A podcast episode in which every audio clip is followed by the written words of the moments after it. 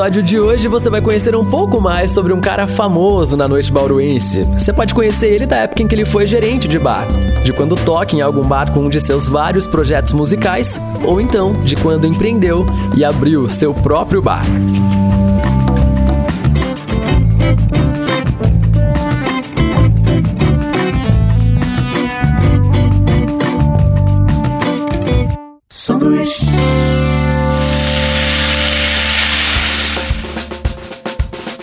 Davi Caleja tem 36 anos e hoje é empresário. Ele é dono do Voodoo Lounge Pub, segundo ele, o bar mais fiscalizado durante a pandemia pelas autoridades.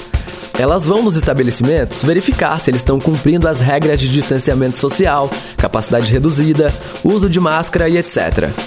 Ele garante que tá. Inclusive, até diz que quando fecha seu bar e sai para andar por Bauru, encontra outros lugares abertos e funcionando normalmente. Ele encara o voodoo como um ato de resistência e contra a cultura, principalmente por estar num local fora do eixo. No começo, ele tinha o objetivo de manter as portas abertas por um ou dois anos, mas dobrou a meta e já está há quatro anos vivo, sendo um dos principais points da cena alternativa bauruense. Quer dizer, destes quatro, um deles meio aberto e meio fechado por causa da pandemia. Mas o Davi não para, ele já tem projetos de expandir seu bar e até de abrir outros empreendimentos. E tenho muitos projetos, tem projetos para ampliação do bar, enfim, tenho ideias para abrir outras coisas. Tá tudo aí acontecendo. E eu tô e acho que é legal estar nesse nesse tema aqui, porque é isso, né? Chega uma hora que eu dou uma saturada, eu preciso fazer alguma coisa nova. Então, quem sabe, eu não sei, nego fala, ah, você vai ter o voodoo para sempre. Cara, eu não sei, nunca sei, né? Do futuro nada sei. Eu tô aqui no presente aqui, e na hora que eu me sentir angustiado e saturado, eu vou procurar outra coisa para fazer. E vou indo. Inclusive, foi assim que o Davi chegou aqui. Formado em artes plásticas pela Unesp, ele se tornou professor, mas antes disso já fez publicidade e propaganda e não terminou, prestou biologia e odontologia, também já foi garçom, gerente de bar e até servente de pedreiro. Quando eu era adolescente, eu gostava muito de ir no armazém para ver as bandas de rock. Então ia lá e, meu, meu olho brilhava, né? Era um bar de rock, eu era maior de idade, tinha toda a liberdade do mundo, podia andar de carro. E comecei sozinho para esses rolês. E aí eu fui no armazém, fiquei amigo, era amigo de uma menina que era garçonete lá tal. Aí conheci os donos, fiquei amigo deles. E um dia eles estavam precisando de alguém para trabalhar. E aí eu entrei e comecei a trabalhar no armazém. Então eu fiquei entre idas e vindas, assim, 12 anos no armazém, oh. trabalhando. Então, até entrei como garçom, depois ocupei um, uma função que até então acho que não tinha no bar, que era quase que uma gerência, assim. Né? Eles viajaram uma vez para França, eu fiquei cuidando do bar, acho que isso nunca aconteceu lá. Então, fui aprendendo muito, né? Foi uma escola o armazém. Aí do armazém fui pro Chivas, que era um barzinho também que eu fui garçom e depois virei gerente. E nesse meio tempo, entre dar aula, porque eu fazia tudo junto nessas né, coisas, não é tudo separado, não. Eu dava aula, eu trabalhava, tocava, fazia tudo isso. Continuo fazendo tudo ao mesmo tempo. E aí o o Instituto foi uma coisa que apareceu também, assim, que aconteceu o Instituto na minha casa, né? A gente morava junto, né? Então, todo mundo tinha uma frente ali, a gente abriu, eu fui sócio por um tempo, é, antes de dar o boom, né? E antes da polêmica também, então eu saí um pouco antes. E, e aí eu, cara, minha mãe tava bem doente, e eu tive que largar uns trampos para cuidar dela. Então eu fiquei, cara, numa época financeira muito braba, sabe? Porque eu não tava conseguindo me concentrar em nada, tava muito com a minha mãe né, na cabeça, queria ajudar ela. Ela veio a falecer e eu fiquei assim, mano, sem trampo, sem nada. Eu falei, eu vou ter que procurar algum trampo. Eu falei, vou trabalhar em algum bar. E aí me deu um, um clique na cabeça. Eu falei, mano, por que, que você não abre o seu, né? Um amigo meu tinha falado que tinha visto uma, um prédio que seria perfeito montar um bar. E eu passei lá, tava para alugar. Aí eu falei assim, cara, quer saber? Eu vou ligar lá na imobiliária. Eu liguei lá, eles falaram, ah, é, eu tava esperando que ia ser um aluguel super alto. E ele falou, tipo, metade do que eu tava imaginando. Eu falei, meu Deus. E eu, só que, mano, eu tava sem grana. E eu tenho um amigo meu que já não mora mais aqui no Brasil. Agora eu sou chique, hein? Tenho um amigo fora. E aí ele falou assim, cara, eu te empresto a grana. Falei, você jura? Falei, mano, eu te pago todo mês. Então, e aí foi isso. Eu abri o Voodoo com 13 mil reais.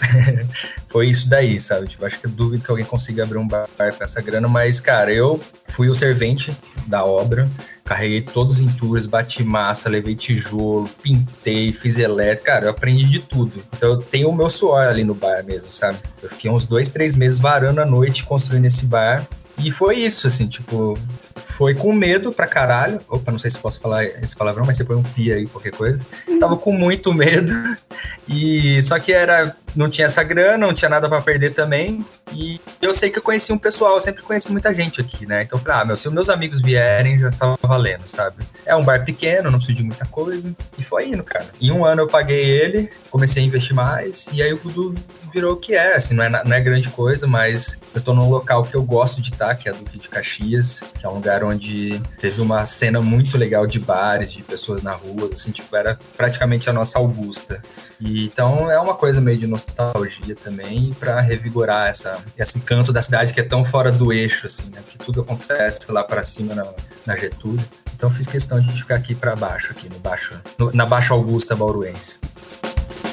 Paralelo a tudo isso, ele também fundou algumas bandas e participou de vários projetos musicais, alguns ativos até hoje.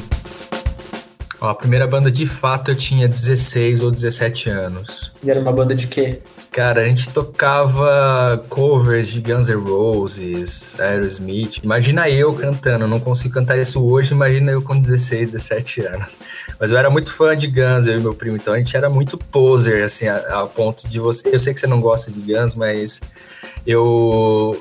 A gente era muito pose, a gente andava achando que eu era o Slash, entendeu? Porque eu não era cantor, eu queria ser guitarrista, mas aí sobrou pra eu cantar fui aprendendo umas técnicas. Daí eu fui fazer conservatório de voz, aprendi algumas coisinhas que não serviu de nada, porque eu ainda não canto bem.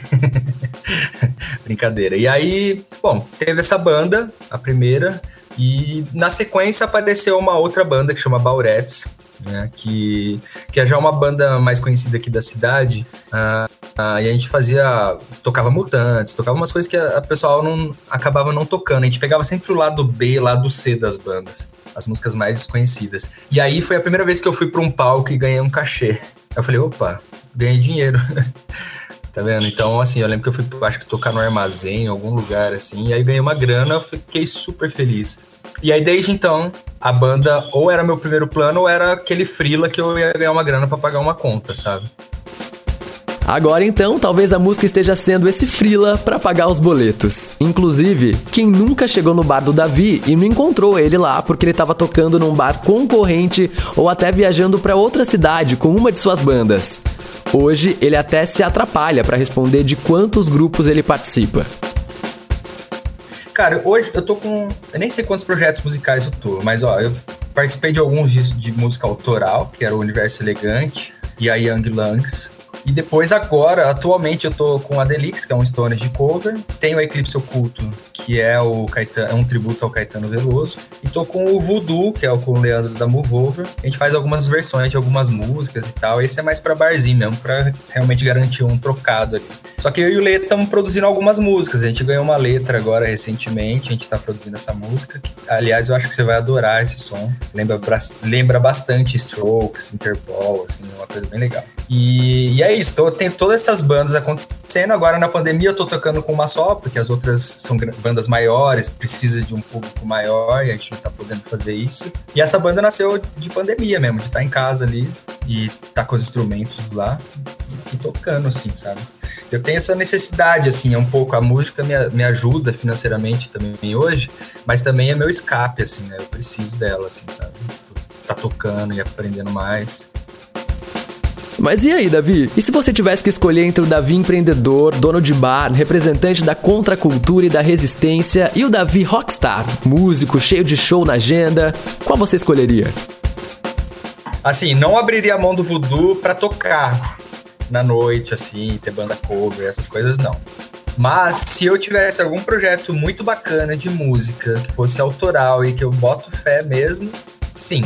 Mas eu, eu acredito que isso é, não é uma coisa que eu precise largar a mão, sabe? Hoje eu acho que eu tenho meios de deixar o Voodoo funcionando e eu tendo outro projeto, sabe? Mas a gente tem uma coisa assim, tipo, é, a gente vê algumas bandas. Ah, eu tava até falando com você, porque acabei de receber um vinil que eu comprei, né? Que é o do Terno Rei. E, cara, até pouco tempo atrás os caras trabalham com outras coisas, sabe? Tipo, é uma banda que roda o Brasil inteiro. E.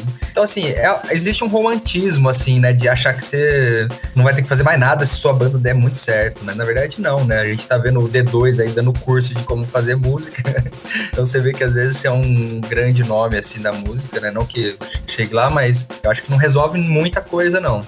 Principalmente porque a gente tá num, num período meio obscura, meio obscuro, assim, né? Onde a arte tá bem deixada de lado, assim, pelos nossos governos e tal.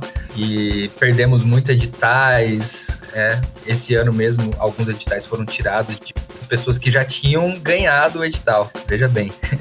Então, assim, a gente tá num período meio complicado para quem é artista, assim, né? Tudo bem que é temporário tudo, mas atrapalha bastante, né? Porque você sabe muito bem que to, é, a, a, arte, a música, não é só quem tá tocando, existe toda uma cadeia de trabalho, de funções que estão por trás disso, né? O técnico, a galera da limpeza, tudo isso funciona né, em torno de um evento, de, de um show. Então, assim, infelizmente a gente está nesse momento atual, assim, que não, não tá prosperando muito, mas eu acho que quem conseguir resistir a isso depois vai surfar as ondas assim bem Agora, trocar o bar por música, se fosse uma imposição, tipo um ou outro, é difícil, cara. É um rolê bem difícil. É porque Bauru, cara, é, os dois são muito instáveis, né? Banda é muito instável. Se você não se, você não se mantém produtivo, com qualidade, né? Sua banda também pode durar pouco tempo. O bar também acontece isso, né? É muito difícil você ver bar tradicional em Bauru. Os bares têm um ter um tempo, né, é, de vida útil. Eu acho que quem é, quem se dá bem nisso são pessoas que enxergam oportunidades e falam, opa, está na hora de mudar. Aliás, falando em oportunidade, sabe onde o Davi viu a oportunidade de se introduzir no mundo da música? Cara, a verdade é que a, a música ela surgiu para mim assim na igreja, né? é meio doido falar isso, porque eu só toco em bandas praticamente de rock, né?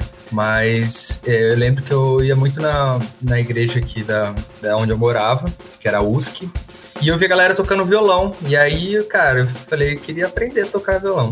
Eu e meu primo começamos a, a um violão e começamos a tocar lá na igreja, as musiquinhas da igreja. E tinha um cara que chamava Fernando. Então ele que era meio que nosso tutor, assim, que ensinava os acordes e tal.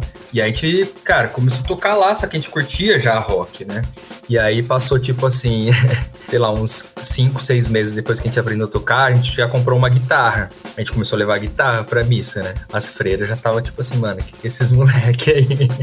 Aí na hora que a gente levou a distorção, eu levei um pedalzinho de distorção, eles falaram, não, não, não.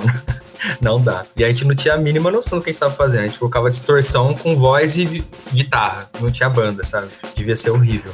E, e foi assim, o primeiro contato foi esse. Foi tocando lá as músicas de igreja. Quantas mudanças de rota nesse percurso, hein? E para fechar esse episódio, aqui vai uma fala do Davi que eu enxerguei como uma bela dica para a vida e que serve para tudo. Porque a vida é isso, né? A vida tá em movimento, tá tudo mudando a todo segundo. Então eu acho que se você se você entende que a vida é isso, você sofre menos, sabe? Se você fica se apegando às coisas e fica tentando segurar tudo e cristalizar tudo, é, você tem uma grande chance de se frustrar aí na vida.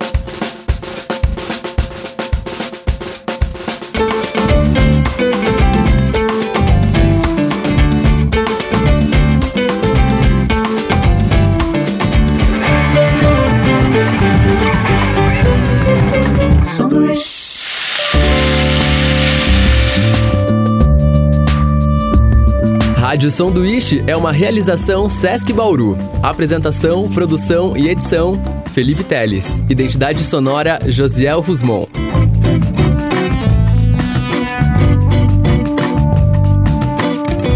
Sanduíche.